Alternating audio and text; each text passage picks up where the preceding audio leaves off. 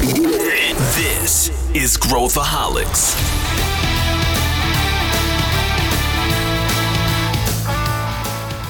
Olá, aqui é Pedro Van Gertner, sou CEO da ACE e esse é Growthaholics, o podcast para quem adora inovação e empreendedorismo. O episódio de hoje é sobre liderança situacional e como você pode aplicar esse conceito no seu dia a dia. Esse modelo de liderança busca adaptar o seu estilo aos diferentes estágios e estilos dos seus colaboradores e usa muito o que a gente adora aqui na ACE, que é o Pareto.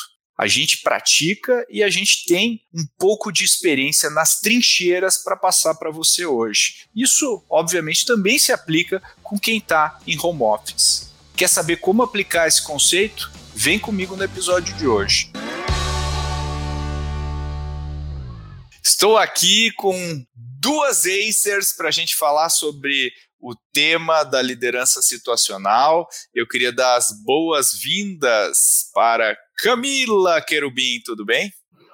Oi, Pedro, tudo bom? Prazer estar aqui de volta com vocês e estar contribuindo com esse assunto é sempre muito bom. Muito obrigada pelo convite. Valeu, Camis. E Maju Paz, já também veterana aqui do Growthaholics. Tudo bem, Maju? Tudo bom? Tudo bem, vocês? Estou muito feliz também de novo pelo convite. Sempre gosto de participar aqui com vocês. Boa! E hoje o tema é liderança, né? A gente vai falar sobre o que que significa liderança situacional, mas principalmente como que a gente usa, aplica na prática. E como é já de praxe aqui no nosso Growthaholics, a gente começa explicando um pouquinho o que que é que significa liderança situacional? Vamos, vamos explorar um pouquinho o que, que é esse conceito, por que, que ele existe. Quem quer começar aí e, e dar uma geral nesse tema? Vamos lá. Liderança situacional é, é algo que sempre foi comentado, mas acho que poucas pessoas realmente sabem como que a gente atua com isso, ah, não só aqui dentro, né, mas em qualquer organização. Liderança situacional, ela vem aí para entender o momento que você tá. Então a gente brinca, né? Ai, você tá ali no, no elevador e o elevador fica preso. Alguém, alguém toma ali uma liderança de tá bom, calma, a gente tem que ligar, a gente tem que fazer isso, a gente tem que fazer aquilo. Liderança situacional é basicamente ali naquele momento onde você precisa se, se, se colocar em uma posição, vendo ali as necessidades da, da, daquele contexto. Cami, fala um pouquinho também da, da sua visão em relação a isso. Perfeito. Obrigada, Maju. Eu gosto muito de um, de um conceito quando a gente está falando de liderança situacional. Acho que desde antes eu entrar na eu já era meio a louca dos frameworks. Eu adoro ter templates para basicamente tudo que a gente faz. E tem um template muito interessante quando a gente fala de liderança situacional, que é colocar o líder realmente na posição de aprendiz e o liderado na posição de protagonista. Então, a intenção aqui é a gente colocar e entender como que a liderança ela pode ser flexível para cada maneira como a pessoa quer ser liderada. Então, eu tenho um framework hoje, né? Hoje a gente utiliza esse framework até que dentro da isso, depois a gente pode comentar um pouco mais na prática, mas a gente analisa hoje um quadrante que ele vai de engajamento, né? E daí, se a gente for falar em inglês, ele é skill versus will, seria basicamente o técnico versus o engajamento. Se a gente for ver as traduções hoje, ele fala muito sobre motivação, mas se a gente for olhar na prática, realmente vontade, a gente não fala tanto sobre motivação, mas muito mais vontade de fazer acontecer. E o, o realmente seria o hard skills ali, o skill seria a técnica do quanto que aquela pessoa está capacitada. Então, quando a gente coloca num quadrante, aqui tentando explicar para vocês sem nenhum desenho possível, uh, quando a gente vê que a pessoa ela tem muita habilidade, mas ela tem pouca, é, pouco engajamento, a gente vai ver que aquela pessoa que está um pouquinho no nível mais crítico, né? Essa é aquela pessoa que tudo que você precisa delegar, ela vai fazer, vai fazer de maneira incrível, mas ao mesmo tempo ela vai ter sempre aquele comportamento de criticidade que pode prejudicar um pouco o ambiente da equipe realmente do time.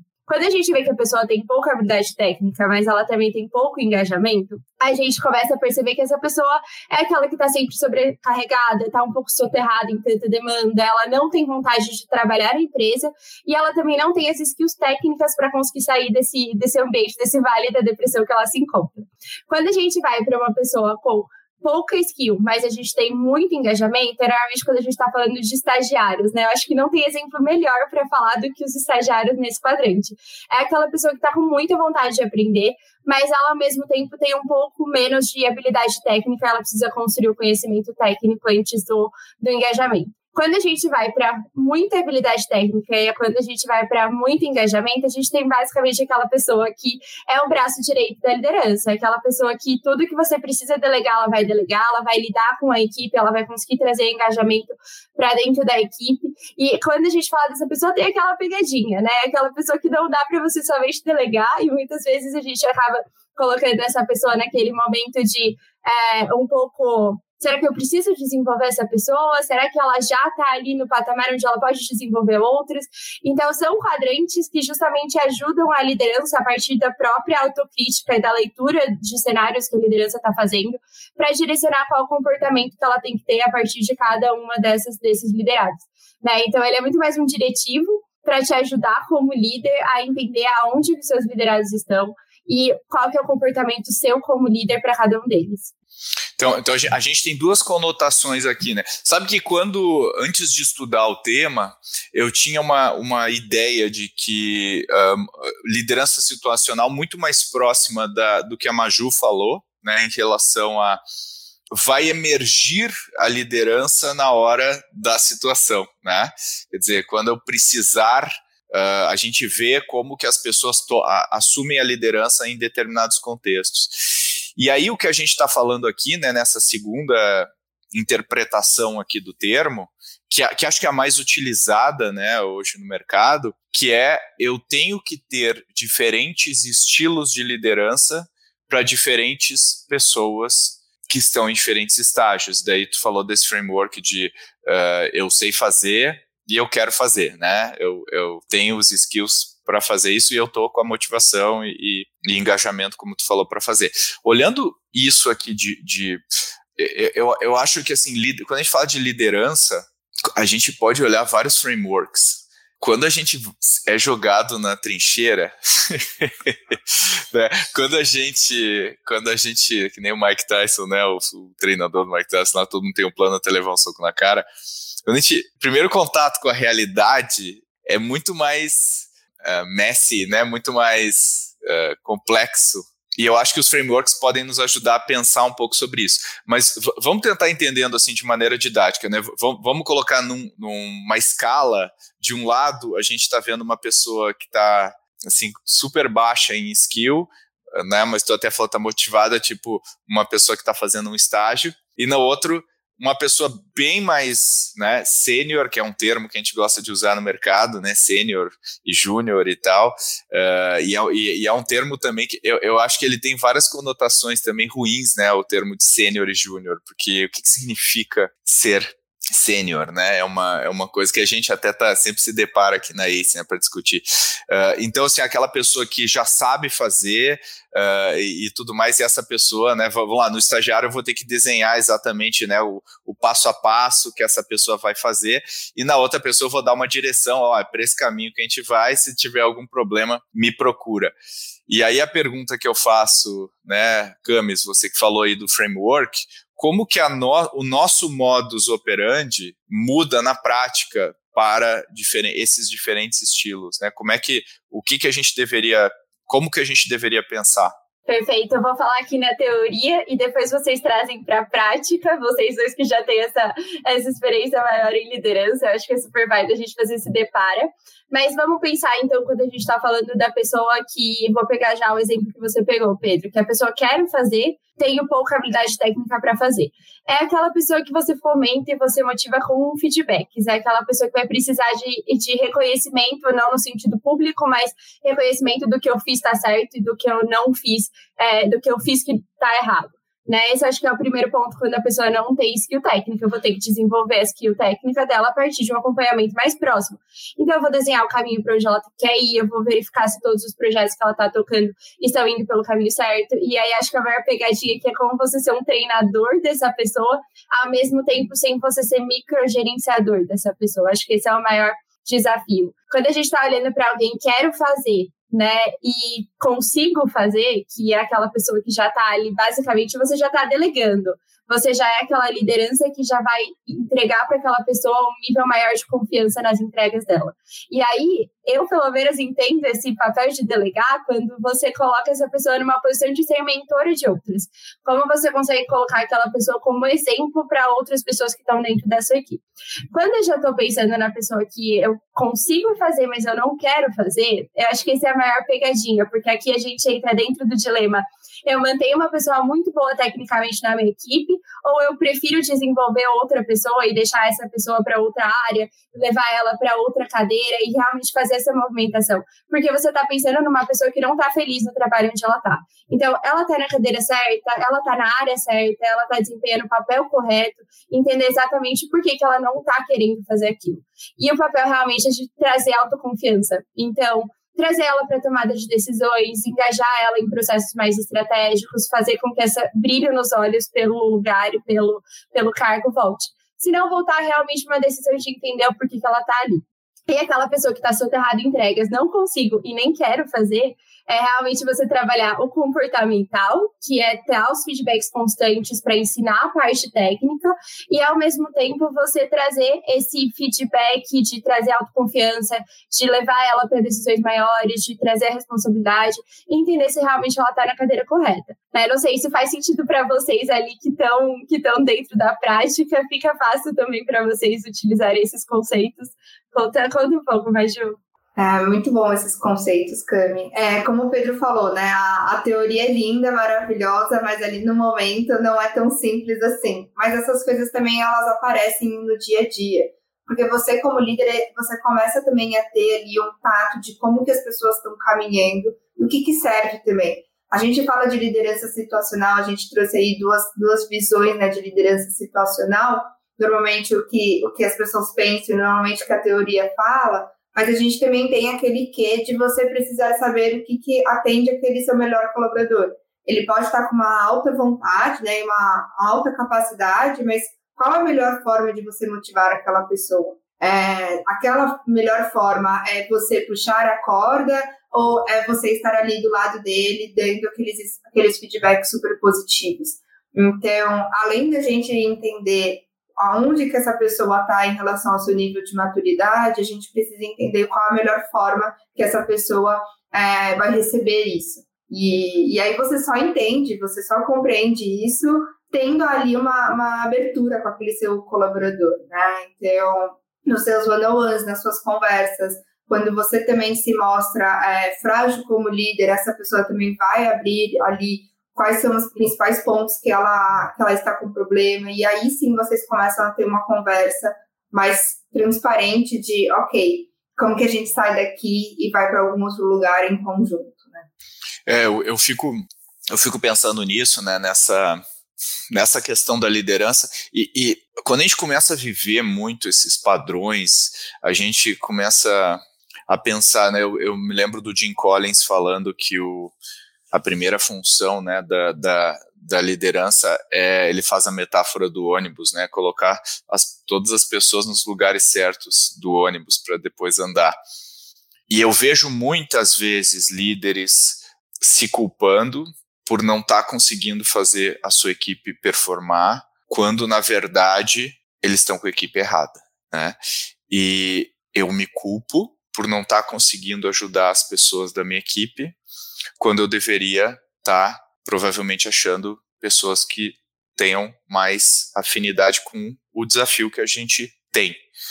Como saber, né? Como ter a sabedoria para diferenciar estou fazendo um mau trabalho com a minha equipe versus eu tenho a equipe errada, né? Eu acho que talvez um bom ponto de partida seja entender o skill. Eu não sei, mas eu queria ouvir de vocês assim, o que que, como é que a gente pensa sobre isso, né? E lembrando que eu acho que talvez esse seja um dilema que 99,9% das líderes e dos líderes passam, né? Saber, né? Ter a, a sabedoria para diferenciar um do outro, né? Qual que é, qual que é a tua visão, Maju? A minha visão, ela, ela também tem aí alguns passos. Uh, você começa a perceber um pouco que não está andando porque a sua estratégia não, não você não está chegando na sua estratégia, né? Então eu, eu saio do pressuposto de que tá, para onde eu tenho que ir? O que, que eu estou visando aqui? Aonde que a gente quer chegar?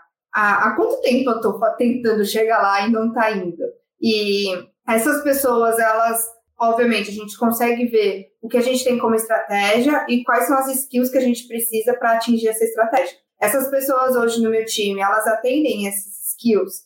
Ah, não, não entendo, não atendem. Ok, então estou aqui no papel do líder de tentar ali, né, fazer com que aquelas pessoas, neste, neste contexto que você falou, de desenvolver elas. Qual é a curva de aprendizagem dessas pessoas, né? É, em quanto tempo você está ali ensinando elas e em quanto tempo elas conseguiram se desenvolver? E qual foi essa curva? Essa curva foi uma curva alta e rápida ou foi um pouco mais devagar e, e, e pequena? E aí você, você coloca também na, na balança. E aí você sai um pouco desse papel né, de líder, mãe e pai e entra nessa, nessa, nesse papel de líder da empresa, líder é, dono do negócio. E, ok, com a estratégia que eu quero em, em pouco tempo, ou em, em tanto tempo, será que bate o quanto eles estão se desenvolvendo com o tanto que eu consigo chegar lá? É, então, eu, eu olho um pouco para onde a gente está indo, o que, que a gente está fazendo aqui hoje, qual a competência do meu time e se com esse time eu consigo chegar lá ou não. E se eles, se eles vão conseguir se desenvolver até a gente chegar lá. Né? O que, que, você acha, Camis? Você que também é, conversa com líderes quase o dia inteiro, e qual que é o tua, tua, teu aprendizado? Não, eu acho que é um dilema muito grande, porque é muito uma questão de quero ser o líder super-herói, que eu fui ensinado para ser. Então, basicamente, quando a gente olha para grandes lideranças no mundo hoje, a gente pensa naquela liderança super referência que resolve todas as buchas que vierem pela frente. É aquele líder que faz acontecer. Só que muitas vezes a gente fica muito naquele parâmetro de admitir que o time não é certo para mim, quer dizer que eu não sou o líder bom o suficiente para lidar com todos os tipos de liderança. Né? E eu acho que esse principal contexto ali, hoje o que eu vejo muito, que é a maior dificuldade quando a gente olha, e acredito que isso seja mais importante, a gente pode ter as melhores pessoas dentro do nosso time, a gente pode ter as melhores skills, e o fato de a gente não estar tá tendo resultado pode ser um indicador, mas o fato de trazer resultado também não quer dizer ali que seja tudo perfeitamente correndo super bem. Então, tem justamente aquele ponto que eu acredito que é eu preciso chegar em algum lugar. Eu não vou chegar, tudo bem, eu posso ter super, eu posso ter Neymar, posso ter Messi no meu time fazendo super contexto aqui com o que está acontecendo hoje, mas eu posso ter essas pessoas super experientes tecnicamente no meu time. Mas no final do dia, quem ganha o campeonato, quem ganha a Copa do Mundo vai ser o time inteiro, não vai ser uma pessoa só. Então, eu preciso olhar para qual é a visão, qual é a minha visão para a minha área, o que, que eu quero atingir no final do ano. Será que as pessoas que estão trabalhando comigo, elas têm a mesma visão do que eu? Porque, cara, a gente pode estar todo mundo mandando super bem, mas se tá cada pessoa correndo para um lado do campo e a gente está atingindo resultados que não movem a agulha no final do mês, então a gente pode ter indicadores errados, a gente pode ter a regra do jogo errada. E se tá todo mundo atingindo o resultado, mas eu não estou movendo a agulha para chegar mais perto da onde eu gostaria de chegar, o meu objetivo estratégico, como a Maju falou, então isso quer dizer que basicamente eu estou tendo resultados super mascarados ali, eu não estou vendo a realidade do meu time. Então, olhar para qual que é o meu objetivo como liderança, onde eu quero chegar com a minha área. E as pessoas que eu trabalho hoje querem chegar no mesmo lugar que eu, se elas não quiserem, ali quer dizer que talvez seja um indicador que não é você, é o seu time que precisa ser modificado algumas peças ali. É, eu acho que eu sempre me lembro daquele filme com Bill Murray, né, do como é que chama, do é Groundhog Day em português, Feitiço do Tempo. E aí ele sempre vive o mesmo dia e tem uma hora que tem um lá um mendigo eh, que morre. E o Bill Murray não se conforma que ele morre. E ele vai lá e ele um dia ele dá sopinha, outro dia ele leva o mendigo para o hospital, outro dia ele tenta fazer respiração boca a boca. E o mendigo sempre morre, sempre morre. Então às vezes eu acho que os líderes entram num ciclo meio Bill Murray com as pessoas insistindo, insistindo, insistindo. E eu acho que Uh, e, e, é muito difícil depois né, a gente pensar com clareza quando a gente está no meio.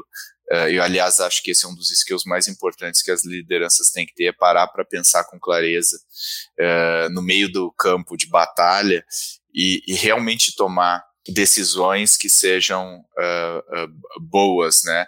E eu me lembro daquele do livro do, do Extreme Ownership no, do Jocko Willing e ele fala, ele dá aquele exemplo daquele time que estava levando os barcos, não sei se vocês se lembram disso.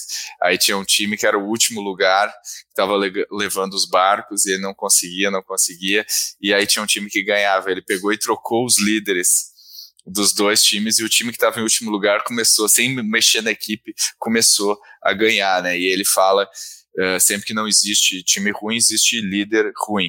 Uh, e eu acho que essa afirmação acaba também gerando um pouco esse efeito do feitiço do tempo, porque a gente fica assim, porra, eu preciso fazer esse meu time performar.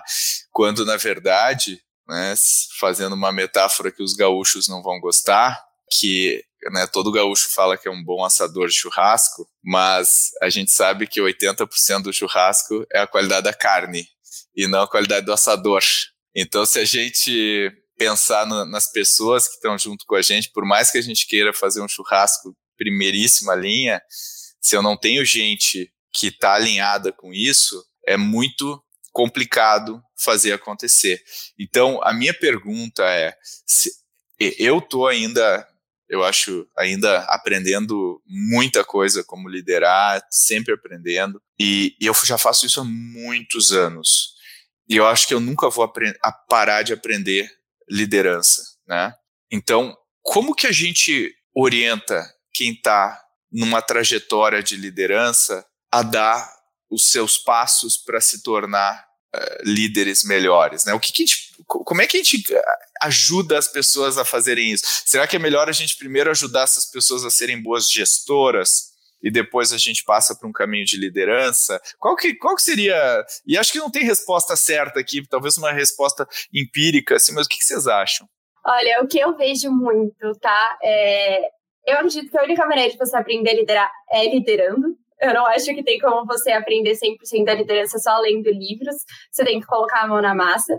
Mas eu também percebo que essa parte a gente coloca, vamos desenvolver liderança, e daí a gente coloca a liderança dentro de uma soft skills.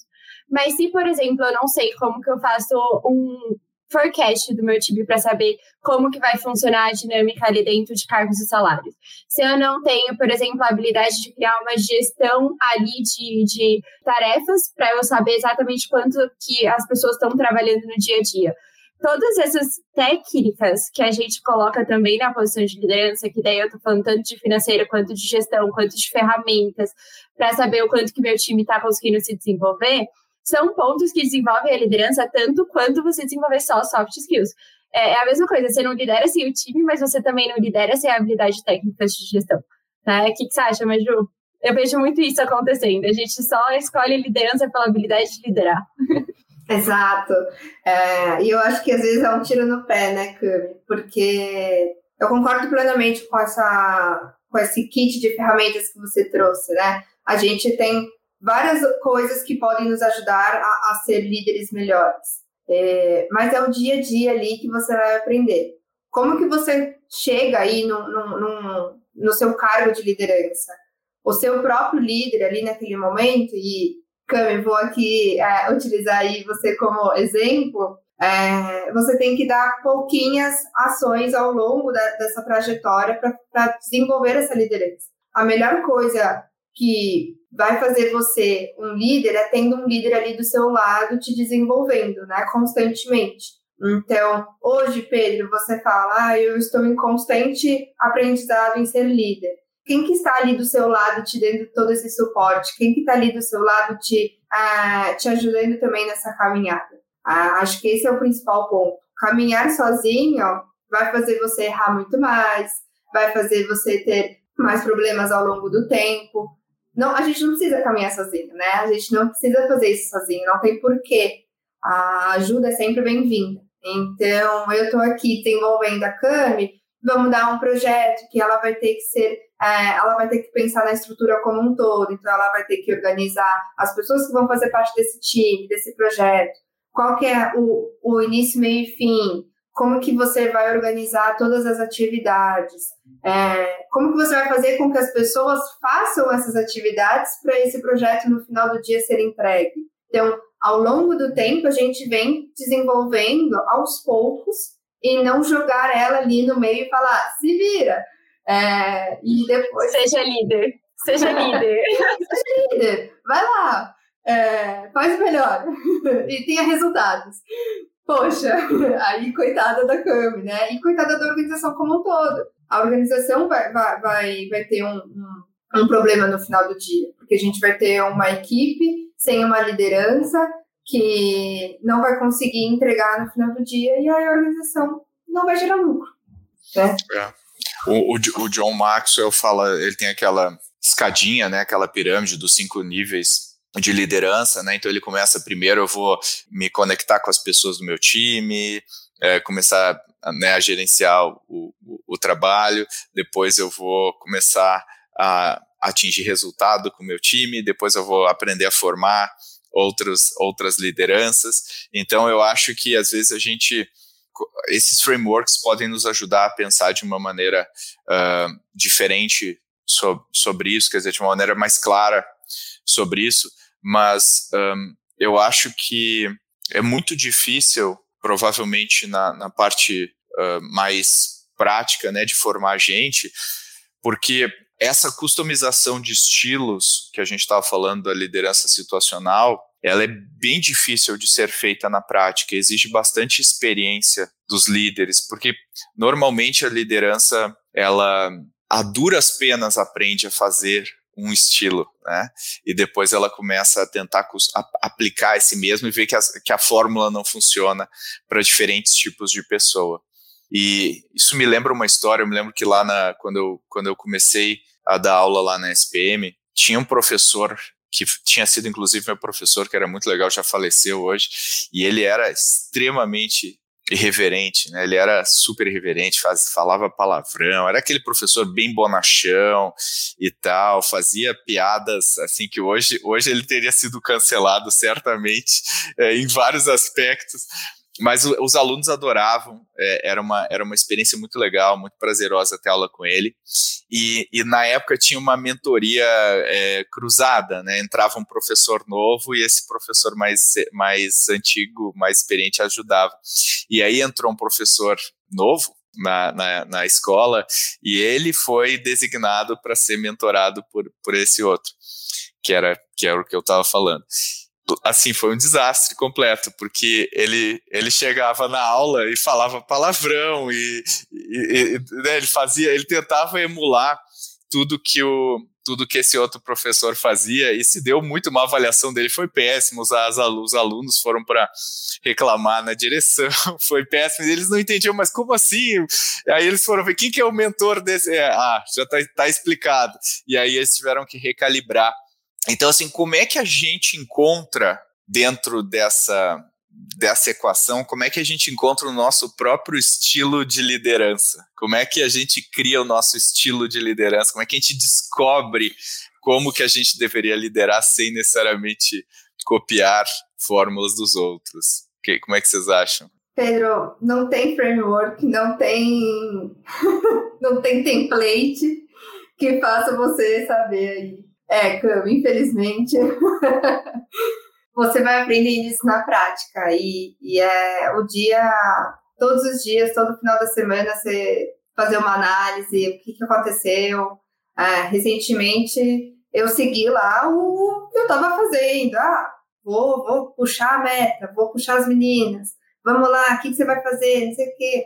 E eu me vi, é, me deparei ali com uma situação de que uma pessoa dentro do meu time não e reagir da melhor forma como eu estava ali colocando. Então eu tive que me remodelar, né? E, eu acho que esse, esse é uma das principais características de um bom líder. Você entender que você tem um estilo que talvez funcione muito bem para você mesma ser liderada por aquele estilo, mas para cada pessoa você tem que ter um jeito. E aí vem toda essa ideia que a gente está falando aí de liderança situacional, né?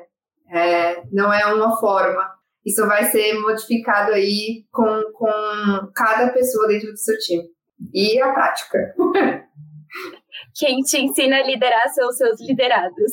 Acho que esse é um bom tópico para a gente começar. E eu gosto muito, até que, puxando sardinha para minha liderança, eu gosto muito da transparência, que eu acredito que quando a gente coloca no time, porque fica muito fácil você dar feedback sobre a liderança de outra pessoa quando a pessoa te dá a liberdade para falar, eu errei né? Não fiz corretamente aqui. Quando a gente coloca o líder, a ideia é ser super empática com uma liderança. Eu e o Pedro, a gente até teve uma conversa recentemente. O Pedro me trouxe: temos que ser empáticos com a liderança, né? A liderança também erra e muitas vezes a gente vai exigir coisas da liderança que eles não sabem como fazer que eles não têm ainda as skills de como fazer, né? Então, a gente coloca o peso do erro no líder 10 vezes maior do que a gente coloca o peso do, do erro nas pessoas que não estão em cargo de liderança. E, obviamente, a liderança ela tem um impacto maior, ela gera maior valor para para a empresa do que outras pessoas, mas ao mesmo tempo isso não quer dizer que as pessoas não podem errar. E fazendo ali até um, um, um depara, não adianta nada você ser um bom líder dentro da sua bolha, você ter um espaço de segurança psicológica e transparência, quando toda empresa ao seu redor é contrária ao seu tipo de liderança. Então, não é somente essa liderança direta que vai influenciar os próximos líderes. Não é função somente da liderança direta criar e desenvolver novos talentos. É de todo mundo que está em volta. Então, se eu sou uma liderança que eu estou usando o, a ideia né, da liderança situacional e eu estou colocando ali que o meu estilo de liderança é ditado pelas pessoas que eu lidero, mas ao mesmo tempo eu tenho uma empresa que não fala de flexibilidade, que não deixa as pessoas trabalharem no horário que elas podem trabalhar, uma empresa que está o tempo todo microgerenciando, utilizando software para fiscalizar se a pessoa está trabalhando ou não como que eu vou conseguir fazer com que essa influência ela não chegue meu, na, na futura liderança que eu estou criando para não ser assim, tá? Então, não é somente a culpa ali da liderança ou dos liderados, é todo um processo que a gente está falando da empresa como um todo. E daí o estilo da liderança também é ditado por esse estilo da empresa, né? Você não vai ter líderes super disruptivos ali que estão falando em, em ideias inovadoras numa empresa super tradicional. Então, tem também esse, esse ponto de, de inflexão que a gente está olhando para todas as empresas e para todas as pessoas que geram influência na liderança. É, eu, eu, uma, uma das tarefas talvez mais nobres, mais importantes, pensando no sistema né, e não só no, no indivíduo, para a liderança, é formar ou, outras lideranças, né? É, é, conseguir formar outras lideranças. E eu acho que não existe nada mais difícil do que formar uma liderança, porque você vai estar tá trabalhando indiretamente com, né, com a, as, as pessoas que são lideradas pela pessoa que você está tentando formar. Eu acho que é, um, é uma das tarefas provavelmente mais complexas que existem, porque que é aquilo que a Maju falou de não tentar sozinho, né, e, e fazer isso com alguém. E eu acho que é bem, bem solitário fazer isso. E, e tem muita gente aqui que nos ouve que está liderando startups, né? ou seja, a gente pega lideranças que não estão maduras o suficiente, né? E, e, tudo bem, faz parte. A história do mundo é, é essa. A gente é growthaholic aqui, a gente quer que as pessoas se desenvolvam, mas a gente coloca essas pessoas num cenário muito complexo, porque a liderança de uma startup é extremamente solitária, a gente está vivendo um, mer um mercado muito competitivo em termos de talentos. A gente, enfim, é, é bem difícil lidar com isso, né? Que conselhos que a gente poderia dar para empreendedores que estão nessa jornada aí, uh, conscientemente sabem que ainda estão no início da sua trajetória como líderes e precisam, uh, não tem escolha, não existe, não tem um plano B, né? Isso é indelegável não tem como delegar essa função para outra pessoa. Como lidar com isso? Como lidar tanto psicologicamente quanto na prática com essa posição tão difícil? Legal. Eu acho que uma coisa que é muito simples e fácil é você encontrar um mentor para te apoiar durante toda essa trajetória.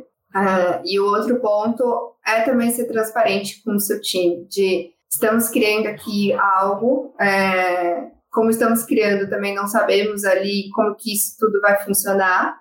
E ao mesmo tempo eu também estou aqui aberto a aprender também com os meus erros. Então, se também não der certo, a forma como eu, eu estiver liderando vocês, a forma como a gente está seguindo a, a, aqui o nosso dia a dia, me fale.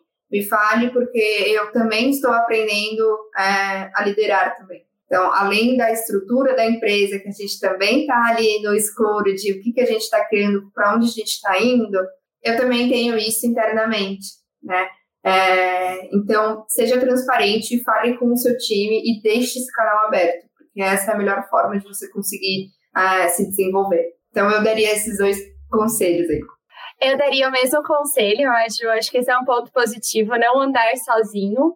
E, e aí, um, uma, uma das coisas também que é importante, você precisa ter suporte psicológico, né? Você precisa ter apoio quando você cair. Não é se você cair, é quando você cair. Porque você vai levar tombos no meio do caminho. Você vai precisar ter alguém do seu lado que está olhando da mesma maneira que você. E daí vem muito daquele contexto quando a gente fala de co-founders, né, ali dentro das startups. É muito raro você ter só uma posição de liderança ali dentro, uma pessoa carregando o piano sozinho você precisa dessas pessoas ao seu lado para te ajudar.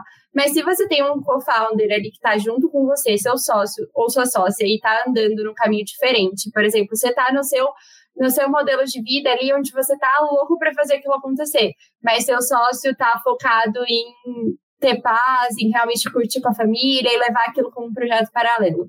Aí você não vai estar lutando somente com a sua dificuldade e inexperiência com a liderança. Você vai estar arrumando outro problema para sua cabeça, que é ter alguém que está desalinhado com você em toda a ideia e o conceito do que você está colocando. Então, não, não somente ter alguém de apoio ali para quando você estiver na liderança, mas ter alguém que compartilhe o peso do seu negócio com você. Né? Então, acho que esse, esse suporte que realmente você cria dentro de um grupo é necessário para fazer ele dar certo. E quando a gente está olhando para lideranças de startups, elas não são somente inexperientes, elas são extremamente sobrecarregadas.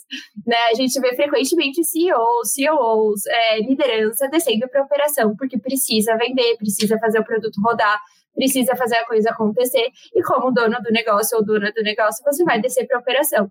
Então, encontrar pessoas que vão chegar para você e vão falar como eu faço sua vida mais fácil é um ponto que pode desafogar bastante coisa, sabe? Então, hoje em dia a gente tem software, a gente tem ferramentas de gestão, a gente tem pessoas, a gente tem especialistas que conseguem ajudar nesse processo de, ok, o que, que eu posso operacionalizar, o que, que eu posso automatizar dentro da minha gestão, que vai deixar a minha vida mais fácil, pelo menos a médio prazo, né? Não precisa ser a curto prazo, mas pelo menos a médio prazo. Você vai demorar mais tempo para fazer ali a automatização de uma planilha de gestão de performance, mas o quanto tempo isso vai te poupar no próximo mês?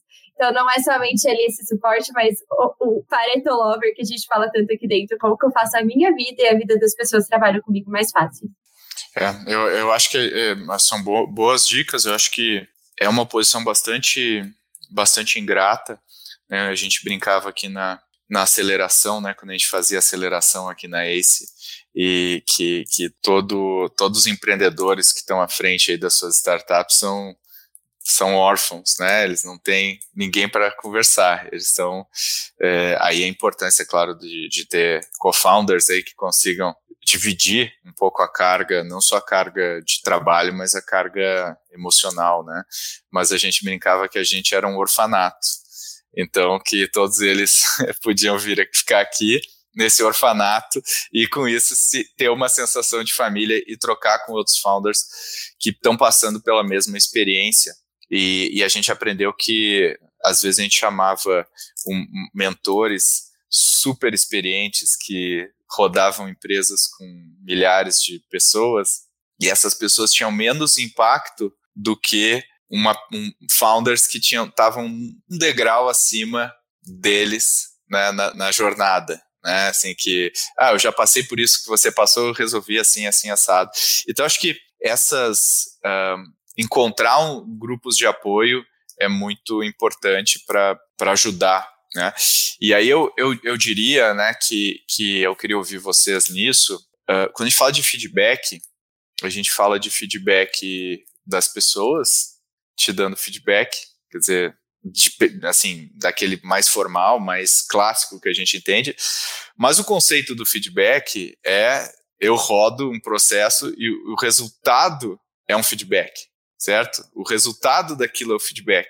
E o feedback que as pessoas falam para você é um elemento, mas se a gente está liderando, o, o, o, output do que a gente está gerando em termos de resultado deveria ser o principal feedback que a gente ter para depois olhar o resto e tentar diagnosticar o que o que está acontecendo, né?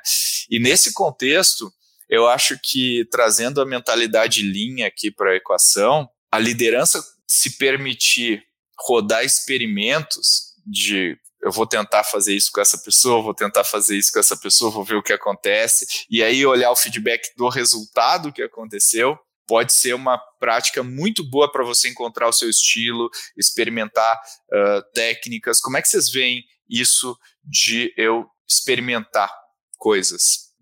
Acho super válido, Pedro. A gente ficou ali entre quem vai, vai você, vou eu, mas eu acho extremamente válido tem que ter, lógico, uma margem de erro ali do que a gente está falando, tem que ter um limite para experimentação também. Você não pode é, experimentar a custa ali da, da pessoa que está tá sofrendo por aquele experimento, né? Mas o experimento ele não dá certo se você não consegue criar um ambiente para que esse experimento seja aceitável.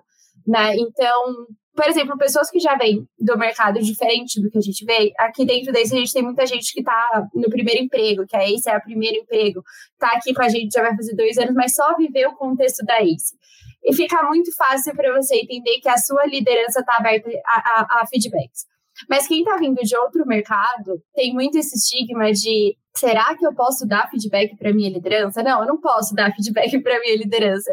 Eu vou passar um pouco dos limites. Então, essa experimentação, ela só dá certo se tem segurança psicológica para falar que o líder errou. Eu não posso fazer o experimento e depois falar a culpa é sua porque, deu, porque não deu certo, né? E a culpa é minha porque deu certo.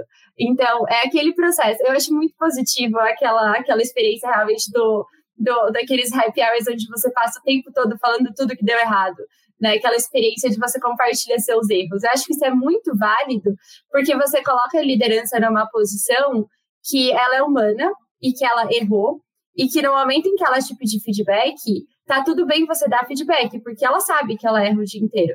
Né? E por isso tá tudo bem você falar isso para ela. Então, existem experimentos que ajudam muito nesse processo. E você experimentar qual tipo de liderança funciona para cada tipo de pessoa é a única maneira de você encontrar qual é o melhor estilo de liderança para a pessoa que você está liderando. Não tem como você acertar antes de errar né? É basicamente impossível você acertar tudo de primeira. Você tem que bater a cabeça, pedir desculpas pelo seu erro, entender o que, que foi certo e o que foi errado. E daí a gente está falando de basicamente conceito ágil do negócio, né? Não adianta fazer experimento se eu entender o resultado e melhorar na próxima vez.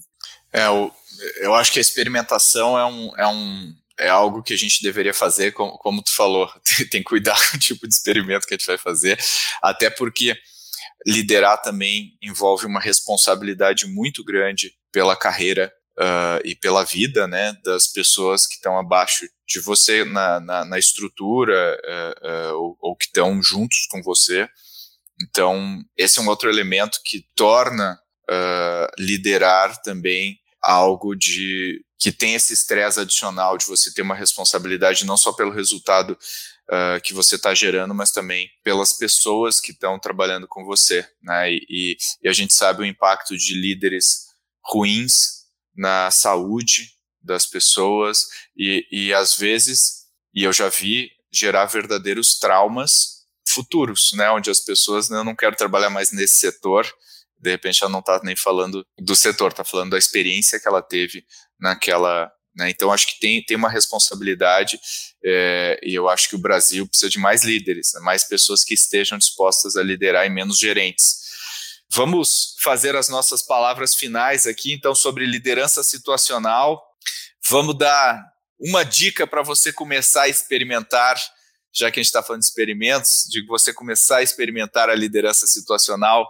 Uma dica de cada um aqui. Quem, quem quer começar? A minha dica é entender que cada pessoa do seu time é, uma, é um indivíduo é, singular. Então, entenda, olha aí para pensa agora, né? Quem são as pessoas que, que estão ali no seu time e o que, que acontece na vida dessas pessoas? Quem são elas? Qual é a estrutura? O que, que elas pensam? Quais são os valores? E, e quais são as atitudes? E então começa a entender que determinados comportamentos podem ser diferenciados para cada uma dessas pessoas. Você, Camis? Minha dica seria começar a se colocar na posição de que eu não sei o que eu estou fazendo. Acho que esse é um ponto muito importante que gera muitos efeitos positivos quando você admite para você que você não faz ideia do que, que você está fazendo ali naquela posição e, e, entender exatamente o que, que você tem que melhorar. Então, tirar totalmente esse processo de eco da frente, parar de olhar ali de comparação com outras lideranças, de validação externa. Olha para as necessidades do seu time foca em construir o time e não construir somente a sua liderança né? Não quer dizer nada se você está somente melhorando você mesmo. Se você não está melhorando o seu time, isso quer dizer que a sua liderança não vai estar 100% nunca. Então, foca no seu time, realmente foca em construir algo que faz sentido para as pessoas. E o ponto que você trouxe, Pedro, de liderança consciente, é seja uma liderança empática, realmente, né? Seja uma liderança humanizada, de você olhar para a experiência da pessoa de acordo com o que ela está fazendo na vida pessoal.